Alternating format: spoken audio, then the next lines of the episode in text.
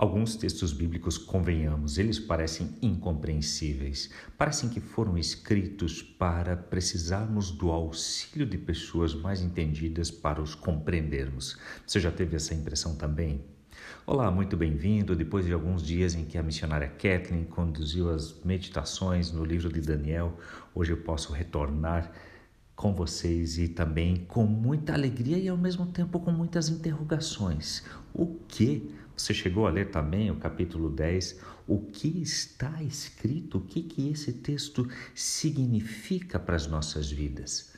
Sim, a Bíblia tem, dentre os seus estilos literários, a apocalíptica, e deste estilo literário fazem parte não apenas os textos do livro de Apocalipse, mas também alguns capítulos, como este do livro de Daniel.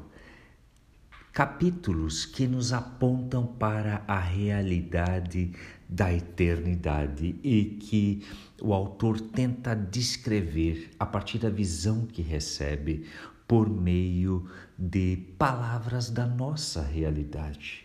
Daniel recebe uma visão. Daniel, nesta visão, ele enxerga um homem vestido com roupas de linho, um cinto de ouro puro, e o que mais chama atenção, o seu rosto como relâmpago, os olhos como tochas acesas, e tudo isso é uma simbologia que traz comparações para tentar mostrar a grandeza do ser que ele enxerga, olhos como tochas que penetram na sua visão para dentro da nossa realidade. Daniel tenta tornar palpável aquilo que não é do nosso contexto humano. E ao contemplar aquilo que pertence à eternidade, ao receber essa visão, ao enxergar o que é perfeito, Daniel reage da forma que um ser humano como você e eu, imperfeito, precisa reagir, não dando conta. Não é só que não damos conta da compreensão de alguns textos, nós não conseguimos dar conta da realidade de Deus não cabe na mente humana, é algo muito grande, é algo que foge à nossa compreensão. É disto que trata este capítulo, quando céus invadem a terra, mesmo que por meio de uma visão, nós nos damos conta da nossa limitação. Por isso, incompreensível. Até aqueles que estão junto a Daniel e que não têm a visão, o que acontece com eles?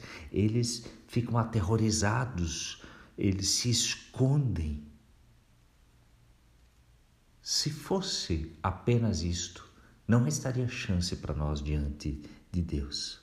Mas uma mão toca em Daniel, o coloca novamente de pé e como nos é descrito no final do capítulo, palavras de ânimo, não tenha medo.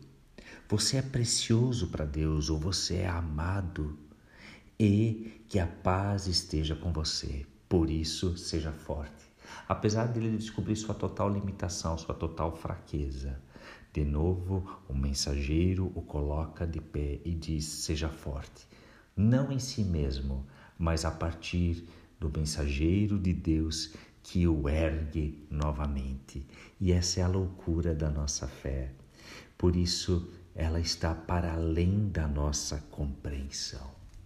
Como já compartilhamos nas nossas redes sociais, esta é uma semana especial em que queremos nos dedicar aos povos onde há perseguição, cristãos em meio a contextos de perseguição, principalmente no mundo muçulmano.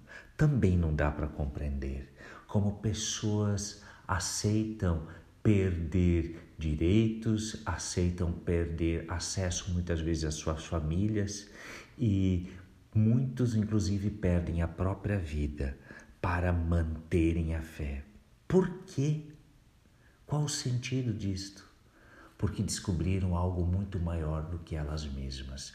Descobriram, vivenciaram, experimentaram algo de uma grandeza indescritível a presença de Deus. E esta presença de Deus eu desejo na sua vida também. E que a realidade de Deus por meio de Cristo Jesus te surpreenda, te convença, mesmo quando for indescritível, incompreensível, porque é maior do que nós mesmos, inclusive da nossa razão. Vamos juntos, temos mais dois capítulos no livro de Daniel. Eu sou Hans Jürgen, missionário da MEUC em Joinville. Tenha um ótimo e abençoado dia.